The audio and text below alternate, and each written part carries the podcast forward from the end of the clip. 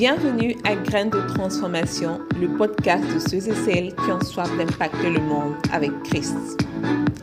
Ici, on parle d'appel, de destinée, d'impact, de leadership, de transformation et de tout autre sujet qui te permettront de te propulser dans ton appel. Mon nom est Olafemi Melinda, passionnée de transformation. Ma mission est de susciter des agents de changement dans toutes les sphères de la société. Si tu désires toi aussi déployer ton plein potentiel pour apporter la transformation en Christ dans notre monde, alors tu es au bon endroit. Reste connecté et à tout de suite.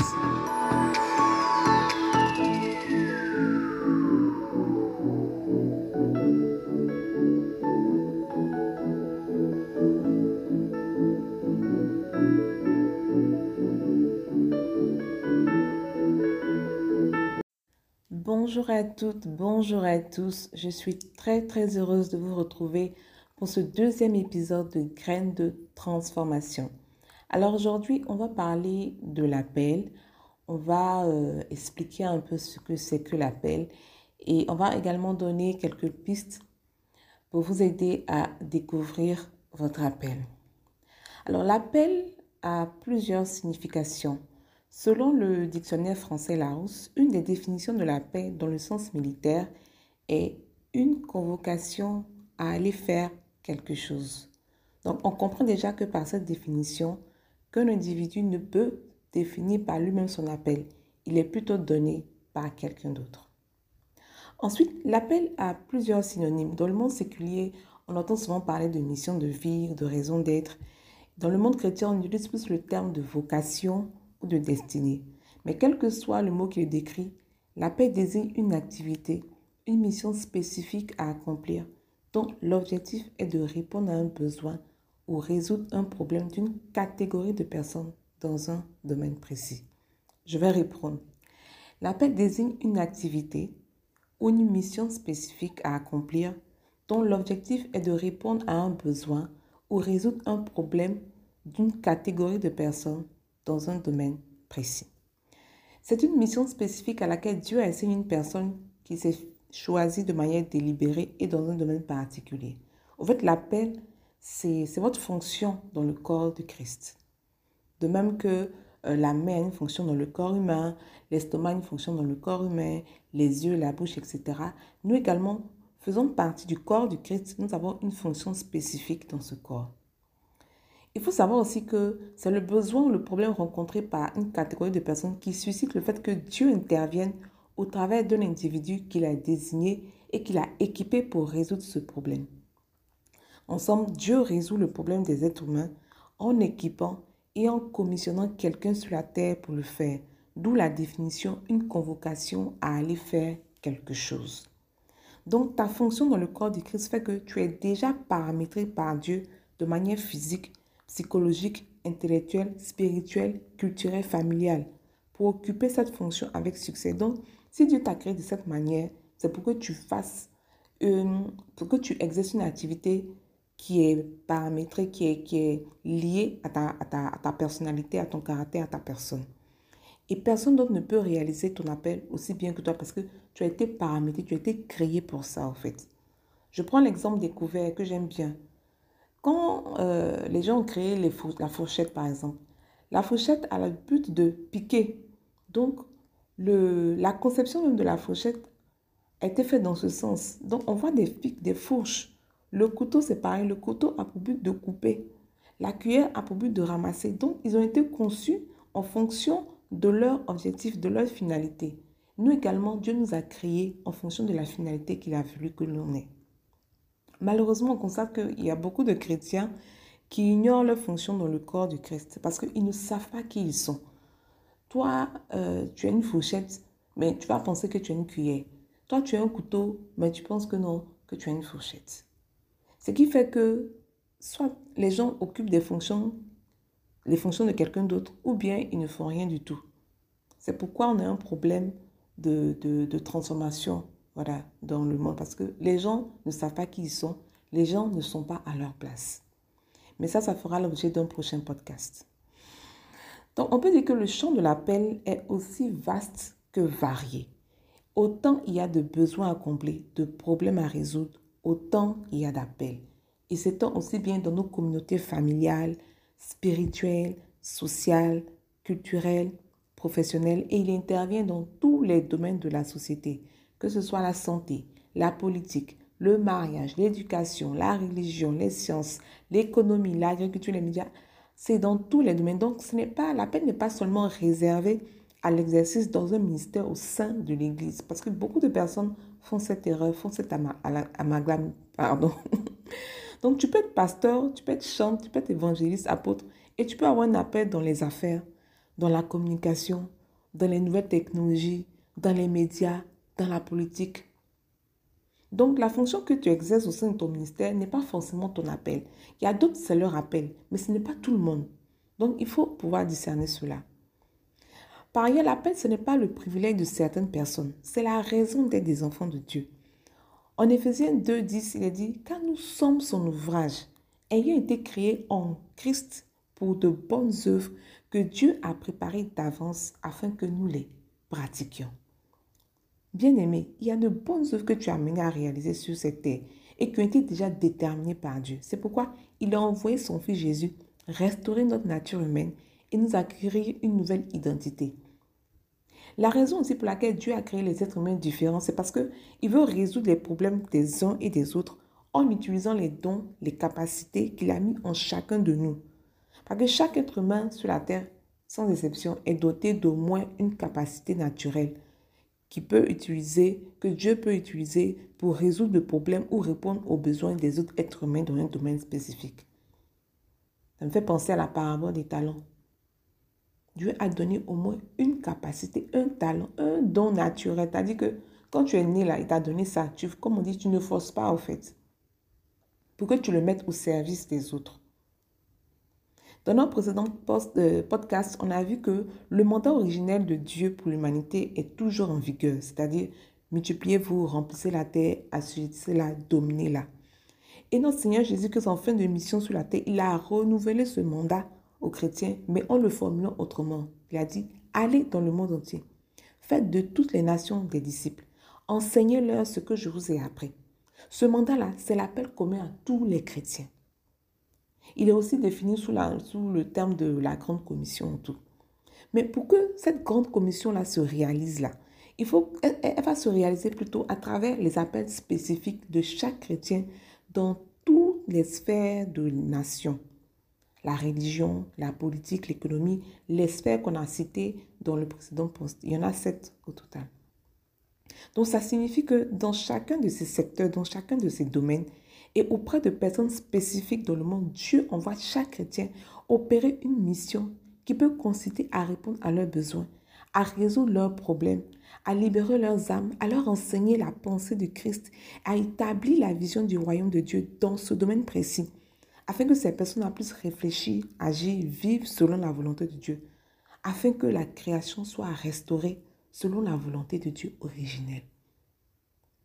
C'est de cette manière-là que nous, les chrétiens, on va pouvoir faire de toutes les nations des disciples et que le règne de Dieu va véritablement s'établir. D'où l'importance pour chaque chrétien de trouver et de réaliser son appel. Bien aimé, tu sais, la réussite de ta vie, l'épanouissement que tu cherches, le bonheur que tu cherches ne sont pas déterminés par ton statut social. Ce n'est pas déterminé par ton mariage, par tes enfants, par tes relations, par la quantité d'argent que tu as fait. Mais ça, c'est déterminé plutôt par l'impact de ton appel. Aujourd'hui, dans le monde entier, surtout dans la société occidentale, on assiste à une véritable crise identitaire. Les gens sont à la quête de leur sens. Ils sont à la quête de sens dans leur vie, dans leur activité. Il y a un phénomène en, Europe et aux États-Unis qu'on appelle la grande démission. Les gens démissionnent. Pourquoi? Parce que le travail qu'ils font là, ils, ne sont plus alignés avec au fait. C'est un problème identitaire. Et c'est le mandat de Dieu insatisfait qui crie en chaque être humain pour nous ramener sur la voie. Moi, quand j'ai vu ça, je dis, ah, Dieu permet cela pour ramener l'être humain à lui, à ce qu'il attend vraiment de lui. L'homme n'est rien sans Dieu. Donc, bien-aimé, tu vois que c'est important que tu puisses discerner ton appel. De la même manière que tu cherches à avoir une situation stable dans ta vie, à te marier, à travailler, à, à être prospère, tu fais même des jeûnes et prières pour ça. Tu dois aussi supplier le Seigneur de te révéler ton appel parce que c'est ta vie. Parce que quand tu auras cherché toutes ces choses, tu auras toujours cette insatisfaction si tu ne réalises pas ton appel. Sais-tu que ton appel peut te nourrir?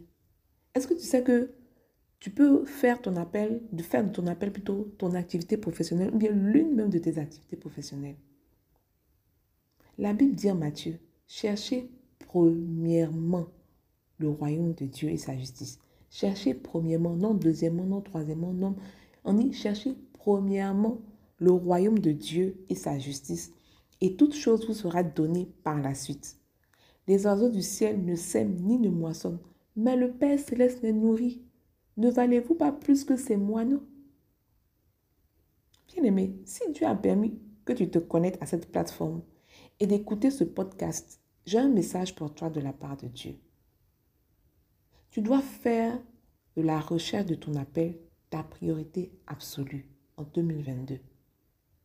Dieu connaît tes besoins, il connaît tes désirs plus que toi, mais il te dit, ma fille, mon fils, cherche à faire ce pourquoi je t'ai créé. Le reste, je m'en occupe. Après t'avoir dit tout ça, certainement que tu te poses la question de savoir comment est-ce que je fais pour trouver mon appel. Depuis je prie, mais je n'arrive pas à discerner mon appel et tout. C'est vrai, ça peut arriver, des moments de flou, des moments de questionnement. Et moi-même, je suis passée par là pendant quand même un certain nombre d'années.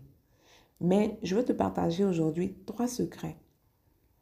Trois secrets qui m'ont permis de discerner mon appel. Je dirais trois plus parce qu'il y en a plusieurs, mais ces trois particulièrement étaient assez puissants je pense qu'ils pourront t'aider. ce que j'ai appris, c'est que la peine n'est jamais loin de notre histoire, en fait. C'est déjà enfui en nous, mais le problème, c'est qu'on n'arrive pas à le discerner. Et aujourd'hui, c'est devenu compliqué parce qu'il y a tellement de distractions autour de nous, avec les réseaux sociaux, avec les médias, plein de choses qui nous font regarder à l'extérieur de nous au lieu de rechercher les choses qui sont à l'intérieur. Alors, le premier secret que je vais te partager, c'est l'intimité avec le Saint-Esprit. Il faut que tu fasses du Saint-Esprit vraiment ton partenaire privilégié. Il faut que tu dégages du temps dans ton emploi du temps pour avoir un, temps de cœur à cœur avec lui, pour échanger avec lui, pour passer du temps avec lui, loin des bruits, des distractions, de toi-même tes problèmes et tout. Prends ces temps de méditation et tu vas voir qu'au fur et à mesure que tu vas avoir ces rendez-vous réguliers avec le Seigneur, il va commencer à ouvrir ton esprit sur beaucoup de choses. C'est un secret très puissant à ne pas négliger. Ensuite, le deuxième secret que je te donne, c'est l'observation. Commence à prêter attention à tous ces sujets qui suscitent en toi une sainte colère ou bien une très grande tristesse. Par exemple, il y a des situations que tu vois autour de toi, dans ton environnement, au travail ou dans ta famille ou dans tes communautés, qui te révolte de manière particulière, qui vraiment qui t'affecte de manière particulière. C'est peut-être, ça peut être par exemple les violences faites aux femmes dans les foyers, ça peut être les problèmes dans les couples, les divorces, ça peut être euh, euh, la prostitution des jeunes filles, ça peut être la misère dans le milieu rural, plein de choses. Quand tu constates que tu es sensible à certains sujets, c'est souvent le signe que tu as appelé à agir dans ces situations. Donc, observe beaucoup. Observe beaucoup, questionne le Seigneur en ce sens. Enfin, le troisième secret, et non des moindres, c'est le service. Je dirais même que c'est le secret, l'un des secrets même les plus puissants. Vous savez, l'appel, c'est vrai qu'on a dit que c'est notre fonction dans le corps du Christ, mais une fonction est amenée à servir. Donc, l'appel, c'est avant tout se mettre au service des autres, parce que tu réponds à un besoin. Donc quand tu cherches à découvrir ton appel, commence à servir dans l'appel de quelqu'un d'autre? Ça peut être dans ton église, ça peut être dans une association, dans une ONG, une communauté, une fondation. Ça peut même être dans l'entreprise dans laquelle tu travailles. Et quand tu commences à servir diligemment quelqu'un qui est déjà dans son appel, j'insiste, ce n'est pas forcément dans l'église. Donc quand tu commences à servir quelqu'un dans la vérité, avec fidélité, Dieu te prépare toi-même à servir dans ton couloir. Et pendant que tu sers, si tu observes l'observation, comme je le dis, tu vas voir des choses autour de toi, tu vas vivre des situations, tu vas commencer à constater des réalités autour de toi qui peuvent provoquer une saine colère. Tu vas commencer aussi à développer des aptitudes, des capacités, découvrir des talents cachés. Enfin, tu seras en train d'être préparé au fait à toi-même ton appel. Et tu vas voir qu'au moment opportun, Dieu va permettre que toi-même tu te déploies dans ton appel. Je peux te donner des exemples. Il y a le cas de Josué qui a servi Moïse jusqu'à ce qu'il parte, jusqu'à ce qu'il meure. L'appel de Moïse a été de faire sortir le peuple d'Israël d'Égypte. Mais celui de Josué a été de le faire entrer à Canaan, de le faire posséder la terre promise. Il y a également le cas de Élisée avec Élie, qui au départ de lui a reçu la double portion et est devenu un grand prophète également après Élie. Cherche à servir chez quelqu'un qui est déjà dans son appel. Reste fidèle et au moment opportun, Dieu t'élèvera dans le tien. Nous sommes à la fin de, ce, de cet épisode. J'espère qu'il vous a fait du bien. J'espère qu'il vous a permis d'avoir une meilleure compréhension sur le sujet passionnant de l'appel. Quant à moi, c'est avec vraiment beaucoup de plaisir que j'ai partagé ces moments avec vous. N'hésite pas à partager cet épisode avec quelqu'un qui en a besoin. Et on se dit à la semaine prochaine pour un épisode, un nouvel épisode. Je vous aime et moi aussi, je vous aime. À bientôt. Tu viens d'écouter le podcast Graines de transformation produit par Akoma for Change. Si tu as été béni par ce message, n'hésite pas à le partager autour de toi. Pour continuer d'être impacté davantage, tu peux nous suivre sur nos pages Facebook et Instagram. À la semaine prochaine pour une nouvelle semence.